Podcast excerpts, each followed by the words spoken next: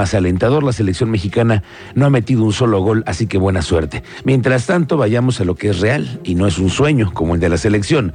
Los últimos hechos recientes que se han registrado en Querétaro desde el fin de semana pasado, los supuestos mensajes, las supuestas hieleras llenas de supuestas vísceras.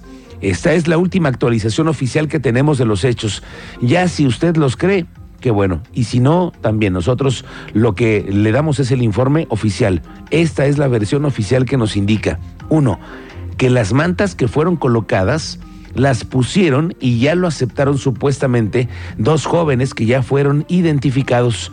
En Pedro Escobedo, donde aparecieron inicialmente ayer, se supo que la policía recibió un reporte de que tenía a tres menores en custodia por andar pintando bardas. Los chavitos tenían 12 años. 12 años y fueron confesados de que haber, haber estado haciendo pintas con las cártel, con las siglas de un cártel. En San Juan del Río cayeron otros dos que supuestamente estaban colocando mantas y que en las hieleras lo único que se encontraron fueron restos de puercos, vísceras para ser más precisos. Eso ha sido lo que hasta hoy se sabe. ¿Más detenidos? No. Del vehículo calcinado y los ataques a un módulo de la policía no se sabe más. Sobre esto, la magistrada presidenta del Tribunal Superior de Justicia, Mariela Ponce, confirmó que la Fiscalía General del Estado le ha hecho algunas peticiones para esclarecer los hechos de violencia del lunes de 28 de noviembre. Confirmó que hay peticiones de la Fiscalía sobre órdenes de aprehensión y cateos. ¿eh?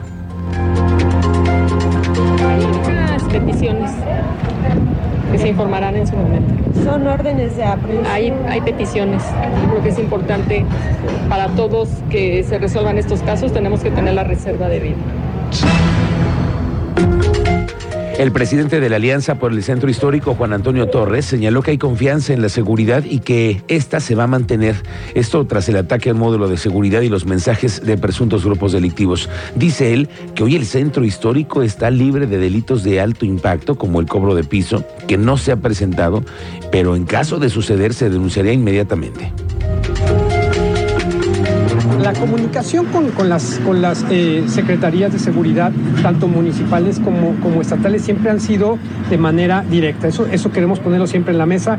Nuestra perspectiva siempre ha sido de confianza hacia las autoridades. Sabemos que siempre hay rivales que quieren desestabilizar ese trabajo que se ha venido haciendo. Hasta el día de hoy no tenemos ningún eh, reporte donde este tipo de situaciones hayan transgredido el centro histórico. Llamamos cobro de piso, llamamos otro tipo de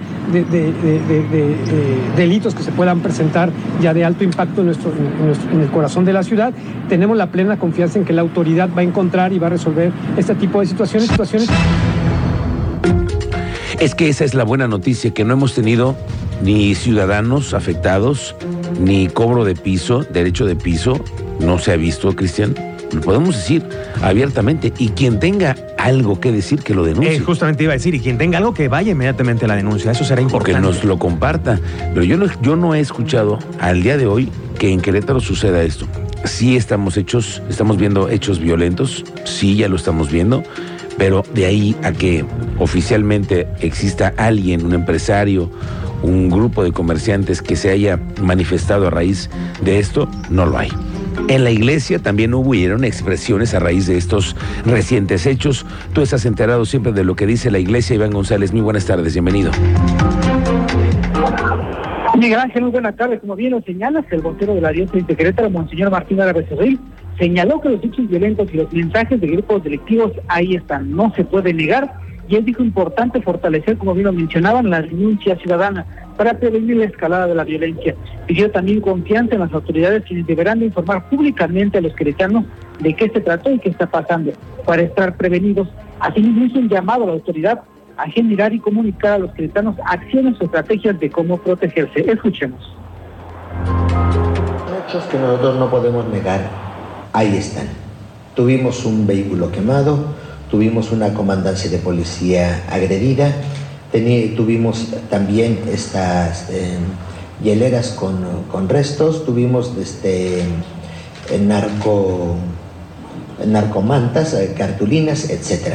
Es, un hecho que nosotros no podemos negar. Ahí está el acontecimiento. Ahora, el, ¿qué, qué, qué hay que hacer? Yo creo que tenemos que nosotros caminar por dos, por dos rieles. Para poder este, salir adelante.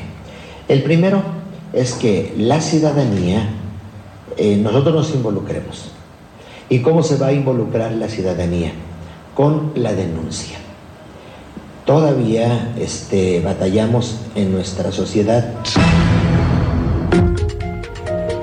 Miguel Ángel, escuchamos este llamado a la denuncia y como decíamos, a todos los que sean testigos de alguna situación que pueda representar un riesgo, denunciarlo inmediatamente a 911 y sobre todo también estar atentos. Miguel justamente eso es lo más importante, que se denuncie lo que ya de pronto aparece ser sorpresivo, que sea distinto a lo que comúnmente vimos en nuestro entorno. Es importante denunciarlo. Gracias, Iván González. Estamos pendientes.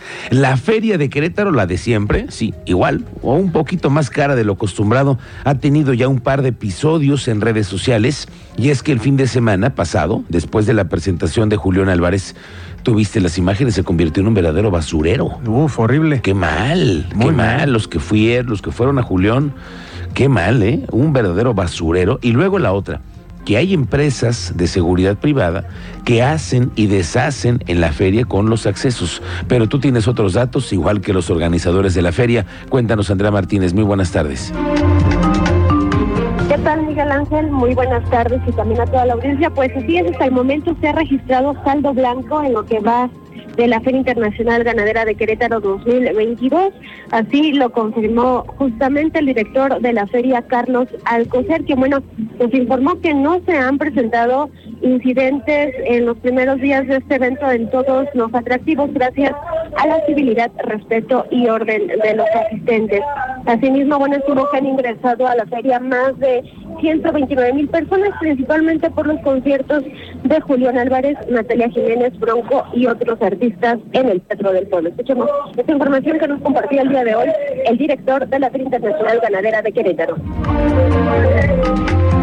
De acuerdo a los aforos que en este momento recuerdo, yo creo que estamos cerrando sobre 128, 129 mil personas con el día de ayer. Porque el día de ayer no hubo talento, pero la modalidad de que todos los juegos mecánicos y los espectáculos sean gratis y que los niños de 1.20 no paguen, nos permite tener esa expectativa de captar a mucha gente para tener el beneficio de juegos. Por otro lado, el lunes y martes tuvimos afluencia en visitas guiadas por la mañana, que en horarios que todavía no se abría al público, Y bueno, como lo escuchábamos, Carlos Alcocer destacó que también se ha registrado un número importante de niños que acuden para subirse a los juegos gratis el lunes y martes, así como un ambiente familiar en estos primeros días de feria.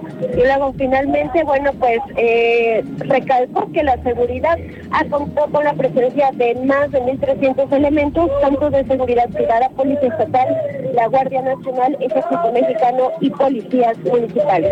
Esta es la información, Miguel Ángel. Gracias, Andrea Martínez. Pendientes con eso de la feria. Ahora que se viene la temporada navideña, la secretaria de Turismo, Adriana Vega, dice que se espera la generación de 1.500 millones de pesos con motivo de las vacaciones de fin de año y todas las fiestas navideñas. Dijo que esto se debe en gran parte al Festival Alegría Querétaro 2022, en donde se espera recibir a más de 300 mil turistas. Tenemos cerca de 327 mil turistas. Obviamente generan una ocupación hotelera entre el 50 y 60%, más o menos tenemos ese porcentaje, y una derrama económica superior a los 1.500 millones de pesos por este extraordinario producto que se está generando. El primer tiro libre y no lo metieron los de Arabia Saudita. Arabia Saudita. Vamos todavía 0-0. La selección mexicana está haciendo lo que puede, pero lo vemos difícil, los vemos complicados. Vamos contigo a lo que está pasando en Lomas de Casablanca, Teniente Mérida. Muy buenas tardes.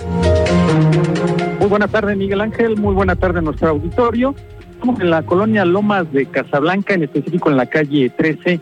En estos momentos, servicios de emergencia están atendiendo a un masculino por proyectil disparado por arma de fuego. Esto derivado de una riña y se refiere al interior de un domicilio. Los paramédicos del Centro Regulador de Urgencias Médicas ya tienen eh, varios minutos brindando la atención médico prehospitalaria. Al lugar también han acudido bomberos. Estamos al pendiente del servicio que ellos también proporcionen al interior del domicilio. Primer respondiente, la Secretaría de Seguridad Pública del municipio de Querétaro, con apoyo de la Policía Estatal, nos han confirmado que la riña se originó al interior del domicilio y se está atendiendo una persona al interior.